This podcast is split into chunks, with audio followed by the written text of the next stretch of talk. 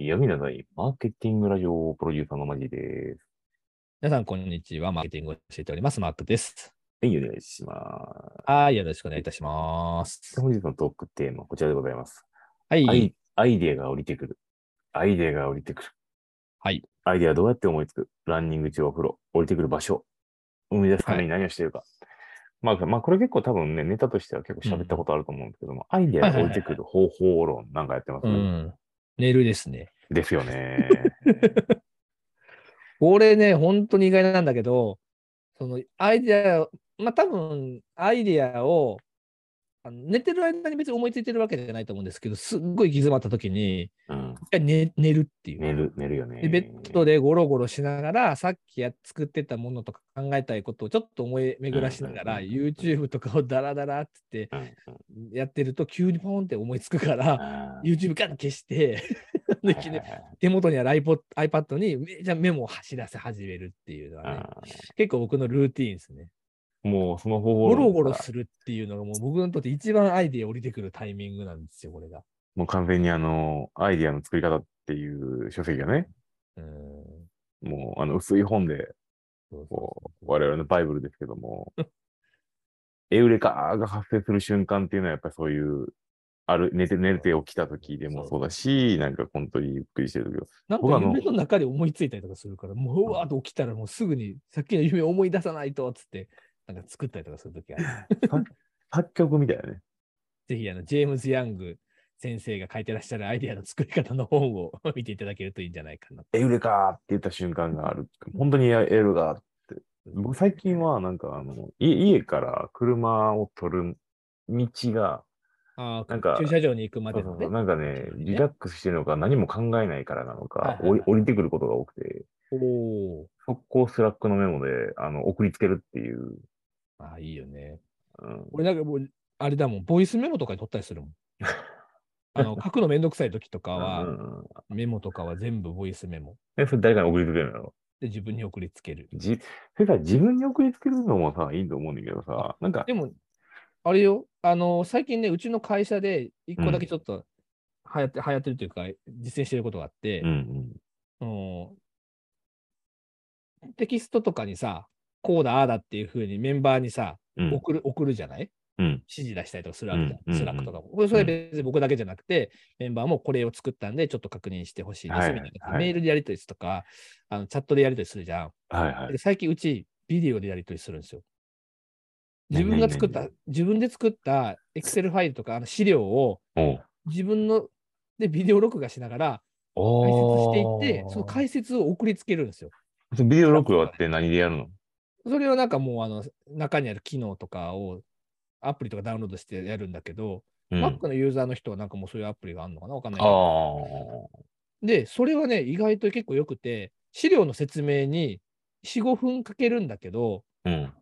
でも4、5分でほぼ完結すあるのよ。インストールしやすいわけね。そうそうそうでなるほど。聞いてる側からしてみても、あのテキストで送られてくるより、動画の中で、いろいろマウスとかで、ここがああで、こうでっていうふうに説明されてるものを聞いた方が、文字を読んだりするよりも早いんですよ。なるほど、ね。でそれに対してフィードバックをさらに動画で返すんですよ。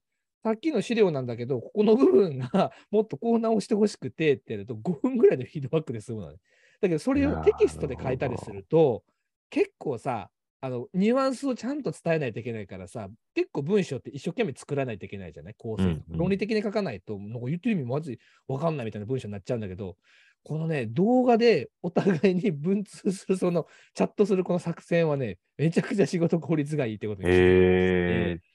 うちでね、最近あの、ちょっと細かい複雑な資料とかを、ちょっとみすぐにミーティングできるわけじゃなくて、ちょっと送っといてとかっていう時は、ビデオで送ってもらうようにしてて、なるほどね。これね、結構いいですよ。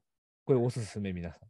なんかそう、今、ふと思い出しましたけど、僕もあの、めちゃくちゃ忙しくてミーティング広げないときに、あの、うん四半期の方針を説明するときに動画でまとめて送ったら、うん何回も見見れることができたんで、便利でしたっていうフィードバックあったよね。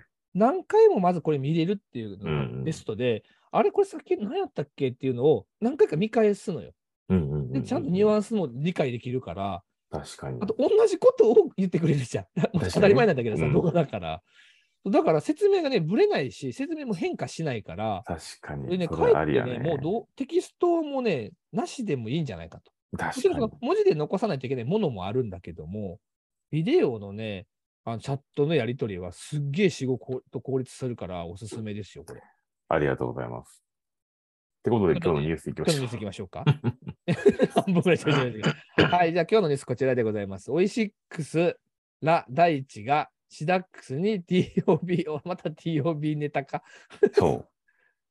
前回ピザーラがね、あのそう福岡の地盤の会社に買収されるっていう話。商社ね、卸商社に買収されたピザなんですけど、今回はオイシックスラ大地がシダックス TOB で、はいそう、だから今ね、その株価が暴落してたりだとか、業績が落ち込んでるっていう会社さんあるけども、実力じゃないところが結構いっぱいあるんで、まあ、こういうことは多分どんどん起きているんじゃないかなと思っています。で、えー、環境のせいでね、完全にあの、HIS さんもハウステンボス手放したりとかね。そうですね。う。うんんがで、コロナ禍において、まさにオイシックスラ大地は伸びて、シダックスが落ちたっていうのがはい明確に出てるんですけども、はいはいオイシックスラ大地はシダックスの何を狙ってるのかっていう会話をしたかったんですよ。ああ、なるほど。うん。でもこれはだから、もうシダックスといえば、なんかみんなカラオケのイメージあるかもしれないけど、もうねフード事業だから、ねフードデリバリー事業やから、そうなんですよシダック。スさんは。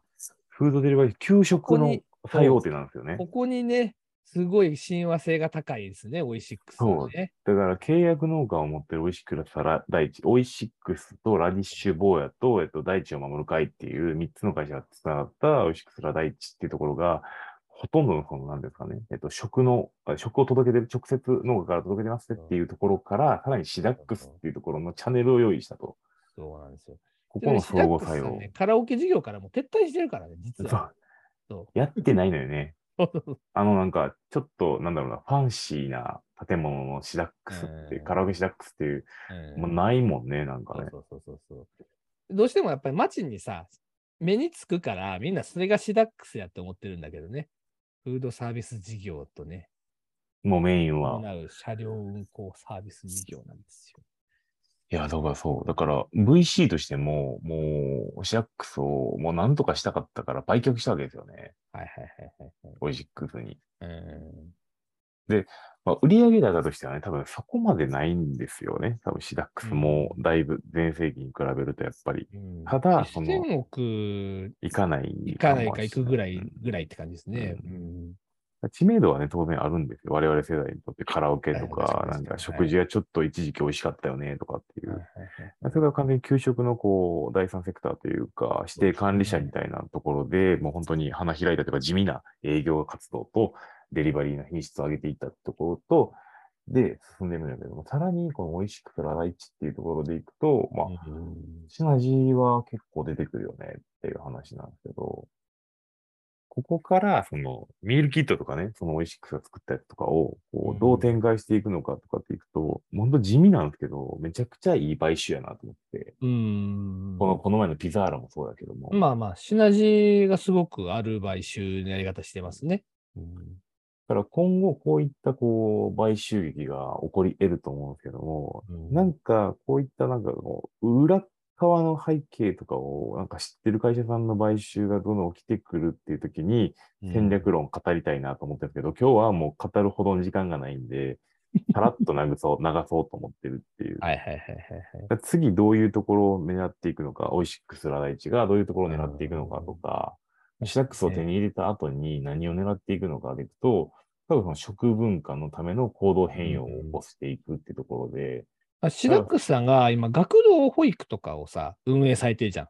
あの、市市とかさ、うん、あの県から委託受けてさ。うんうんうんだからそこに預けてる人たちっていうのは、当然ながら、親がいる。働き夫婦世代っていうの親が。あるわけだから、その先に親がいるのよね。そだからそこで例えば食育教育するにしてもそうだし、う。親に影響がいくんですよそうね。そうそうそう、なんか、チラシ出すにしてもそうですとか、い実はいろんなことができるっていうのがね、ものすごいこう、仮に、決めてるんですよね。仮にキュウリが美味しいみたいな子供が言ってこようもんなら、うん。キュウリ頼むしそう、ですよ。いや、本当そうですよ。トマトが美味しいなんて言ってこようもんならですよ。あ学童で食ったこのキュウリと味噌のやつがうまいやーって瞬間にね、もう親はもう大喜びや買うよ、買いますよ。買うよ。だからね、そんな健康にいいもん食べてくれるんだったの買うわーってなるからね。なるそう。そら買うわ。働き世代やから、やっぱりその世帯所得だけで言うと、やっぱちょっとね、高い。ところがやっぱ多いし、これはそういうところを考えたときには、98億円お得じゃないですか？うんめちゃくちゃお得やと思うんで、うんマジで。あの伸び、ね伸びる、伸びるイメージしかないですもんね。うんいや、うまい買収ですね、これはね。